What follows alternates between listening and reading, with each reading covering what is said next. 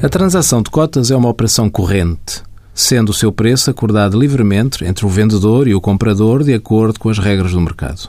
Quando se adquirem cotas numa empresa, a aquisição dessas partes de capital corresponde à proporção dos ativos e passivos dessa mesma empresa.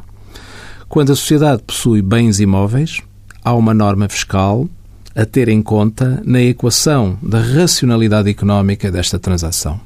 Se a sociedade possuir bens imóveis e o sócio, pela aquisição, fica a dispor de pelo menos 75% do seu capital social, há lugar ao pagamento do IMT, Imposto Municipal sobre as Transmissões Onerosas de Imóveis.